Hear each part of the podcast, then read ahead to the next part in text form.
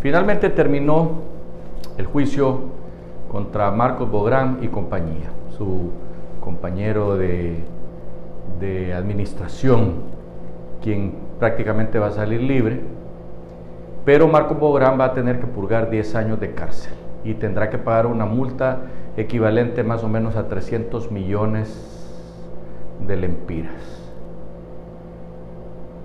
A nosotros, en lo particular, se nos hace poco que a este individuo le pongan 10 años de cárcel. Lamentablemente, eh, en los congresos anteriores y en el actual, porque ya lo hicieron, se han bajado las penas para que cuando los agarren fuera de base tengan que purgar penas pequeñas y no las que habían antes, como la que le habían puesto a la Rosa de Don Pepe de cincuenta y tantos años. Hoy ya le bajó la pena a Doña Rosa, pero no es el tema hoy. Marco Bográn le hizo un gran daño al país. Marco Bográn, eh, con a saber cuántas personas de más arriba, urdió este plan que permitiría a ellos y al Chapín que sirvió de, de socio de negocios urdir ese plan que trajo a Honduras siete hospitales que en primer lugar la energía eléctrica no funcionaba porque allá en Europa la energía eléctrica es diferente. En primer lugar. En segundo lugar, se tardaron un mundo en venir porque claro, no esperaban la reacción de nosotros los de la prensa que estuvimos encima de estos delincuentes de cuello blanco y sabemos pues que Marco Borán es tan solo un gato ahí, aunque era el gerente de Invest.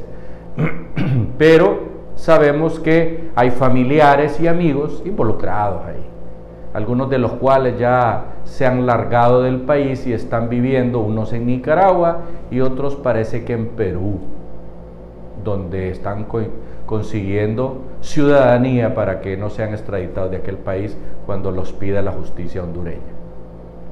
Pues bien, se nos hace poco, 10 años, para semejante barbaridad que lindó contra, contra, un, contra un castigo de lesa humanidad que hubiera tenido realmente. A nosotros nos duele que esos hospitales se hayan tardado 8 o 9 meses en venir y que no funcionaran. Algunos de ellos solo los tienen como salones para atender gente que llega, entra y sale, que llega de paso a los hospitales. Se les ponen una inyección, una curita, se les revisa el pulso, etcétera, etcétera, y ya van para afuera. Cuando eran supuestamente para luchar contra el COVID, que todavía está causando muertes en este país. Lamentablemente este gobierno está escondiendo las cifras, ya no las pasan a diario, no que nos demos cuenta nosotros, eh, puede ser que por aquí o por allá las estén pasando, pero no es como se hacía antes, que nos enterábamos obligatoriamente. Pues bien, Marco Bográn, seguramente sus abogados se van a ir a la Corte Suprema de Justicia y después a la Corte Celestial, donde también va a ser declarado culpable. Y tendrá que pagar con su cuerpo y su libertad 10 años de cárcel. 10, muy poco realmente para el daño que nos hicieron.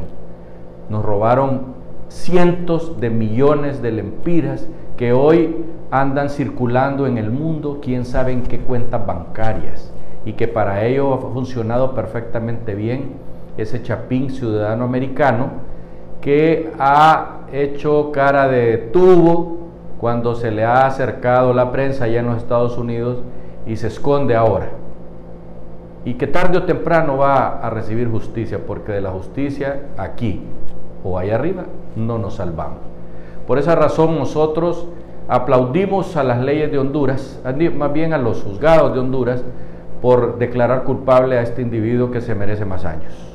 Debería estar más años preso, porque imagínense ustedes cuántos hondureños se hubieran salvado si esos hospitales hubieran funcionado en primer lugar. Y sabemos perfectamente bien que el costo de cada hospital era un poco menos de un millón de, dólares cada uno. Sumados no sumaban ni, ni 6 millones de, dólares, lo cual multiplicado por 24 que estaban los dólares en aquel entonces, no pasa de 200 millones de dólares y pagamos mil millones de lempiras por esos hospitales. Qué bueno, qué bueno, se ha hecho justicia, aunque a nosotros nos parece que se quedaron cortos.